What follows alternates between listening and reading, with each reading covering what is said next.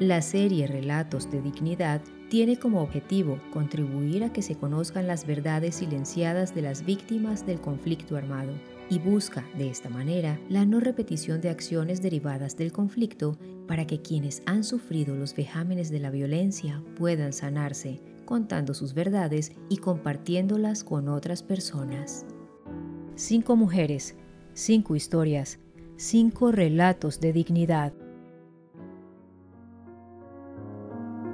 Rubí nos abre la puerta y encontramos a una mujer sonriente, de ojos grandes y expresivos. Decidimos hablar en su habitación, es un lugar más tranquilo. Antes de comenzar, nos ofrece algo de beber. A medida que nos va contando su historia, la expresión en su rostro cambia, su cuerpo erguido se va encorvando, quizá por la dureza y el dolor de los recuerdos. Desde hace 20 años carga con el peso de su historia como víctima, en la que el único pecado fue haber estado casada con el trabajador de una funeraria, un hombre que, en cumplimiento de su deber, no hizo caso a la advertencia de paramilitares sobre recoger algunos cadáveres de las masacres de la zona rural. También tiene una cicatriz profunda. A los 15 años y con 5 meses de gestación, su familia la obligó a abortar. Ella deseaba tener a su bebé. Entonces, había muchas cosas y muchas cicatrices que de mi niñez también me causaron mi familia. Entonces, todas las cicatrices de mis 14 años a mis 27 años fueron cicatrices que me dejaron muy marcadas. Como cuenta Rubí, de los 14 a los 27 años vivió con el dolor de la pérdida, la de su bebé, pero nunca imaginó que otra tragedia cambiaría su rumbo. Un 21 de febrero del año 2000, en horas de la mañana, mientras oía vallenatos haciendo los quehaceres, hombres armados ingresaron a su casa y sin mediar palabra alguna la golpearon en la cabeza y la violentaron, mutilando además de una parte preciada de su cuerpo, su alma, su dignidad. Al terminar su cometido, los agresores le dijeron que ese regalo era por su esposo. Una vez más, la barbarie se ensaña contra la mujer, esta vez con su cuerpo como advertencia. Veinte días después del hecho, asesinaron a su cónyuge, pero no pudo estar en las honras fúnebres porque aún se estaba recuperando de las heridas. Con esa misma fortaleza que transmite al mirarla, con el duelo por la muerte de su compañero y el dolor de dejar a su hijo pequeño, se fue de Tuluá para el municipio de Sevilla, también en el Valle del Cauca. Allí la recibió un familiar, terminó de recuperarse y partió para Bogotá, huyendo de lo vivido y en la búsqueda de un trabajo que le permitiera sostener a su hijo. Y el trauma más grande es, separarme de mi hijo, porque cada que yo llamaba a mi hijo gritaba, mamá, venga, venga por mí. Y yo sin poder ir a visitar a mi niño, eso me dolía demasiado, me dolía más que las cicatrices que tenía en mi cuerpo. Y entonces él me pasaba a mi mamá, mi mamá lloraba. Mi mamá se me enfermó, se me fue muy rápido, porque mi mamá de allí se enfermó, problemas del corazón, se le afectó el azúcar, todo. Llegó al barrio Restrepo en Bogotá, en donde una señora, amiga de un familiar, la recibió. A ella le contó toda la verdad fui al barrio Restrepo y me recibió una, una señora muy formal que le conté la verdad. Ella me dijo pues, que no, podía demandar y no podía demandar porque los agresores todavía estaban. Yo alcancé a conocer uno. Entonces no podía, no podía demandar. Tenía que vivir así en silencio, sin manejando el duelo de mi esposo, el duelo de mi hijo, de mi mamá, de mi familia.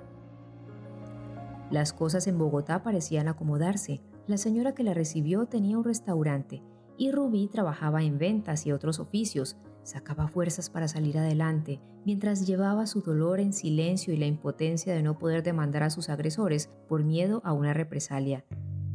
Pero la vida de nuevo se puso en contra. La señora comenzó a tratarla mal. Celaba a su esposo con Rubí, una mujer que en lo único que pensaba en ese momento era en trabajar para sostener a su hijo y poder verlo pronto de nuevo en la calle, sola, sin conocer a nadie en una ciudad tan grande, se encuentra con un hombre que la induce a la prostitución y se la lleva a una casa de citas. Le mandaba a mi hijo la plata, le decía, mamá, ya le cociné la plática al niño. Entonces me llamé mamá.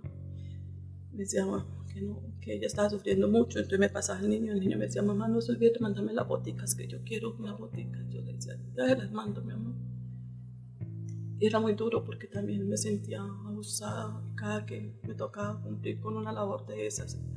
Eso me cicatrizaba mucho, mucho más, mucho más. Cuando contaba la plata sabía que esa plata era maldita. Y entonces toda la plática yo se la mandaba a mi mamá. En esos momentos, la vida de Rubí solo tenía un sentido, su hijo. Lo demás era soledad, dolor, rabia, odio hacia los hombres, hacia la vida que la trataba tan mal. Cayó en las drogas como escape a su realidad y para poder soportar ese oficio.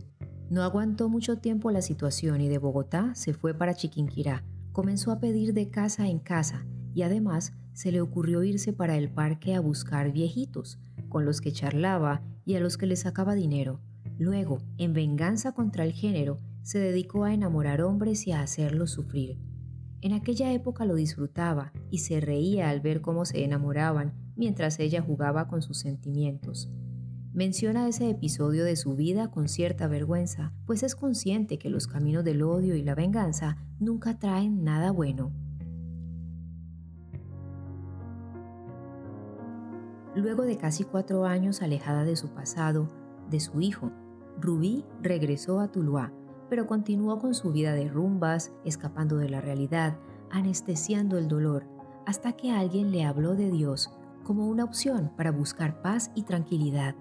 Desde ese momento inició su camino de reconciliación con la vida, con ella misma, comenzó a sanarse y a cuidarse por su hijo el que ahora, 20 años después, le ha dado dos nietos de los que agradece a la vida y a Dios por su existencia.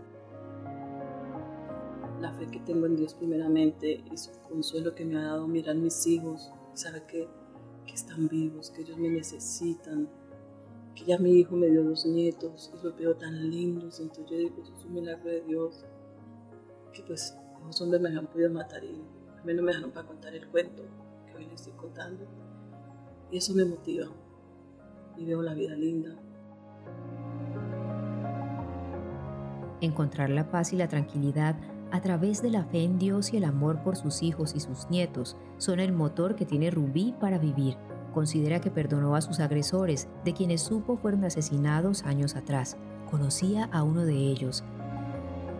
En la actualidad vive con su hijo menor y su pareja, un hombre que conoce su historia y la comprende. Como madre, se ha esmerado por enseñarle el respeto y el amor por la mujer a sus hijos. No permite ningún tipo de maltrato, porque en sus palabras, la mujer es lo más hermoso que Dios ha creado y su trato debe ser el más especial. Como víctima declaró lo sucedido. Lamentablemente el proceso del asesinato del papá de su hijo mayor fue negado al considerar insuficientes las pruebas presentadas. Pero eso a ella no le importa, Dice que el dinero no devuelve la dignidad, no borra las cicatrices, solo le reconforta la misericordia divina, a la que le pide diariamente le dé fuerzas para continuar, para salir adelante y seguir por el camino del perdón, el perdón como forma de acercarse a su fe, de sanar heridas, el perdón que busca en su hijo mayor porque aún no supera lo sucedido con su mamá y reclama venganza, justicia, Rubí termina de compartirnos su testimonio. Ha sido fuerte, pero su dureza se convierte en fragilidad. Se incorpora, seca las lágrimas, respira profundo y toma un poco de agua. Hay un silencio breve y con la misma dulzura que nos recibió en la puerta de su casa, sale a despedirnos. La cultura es de todos. Ministerio de Cultura.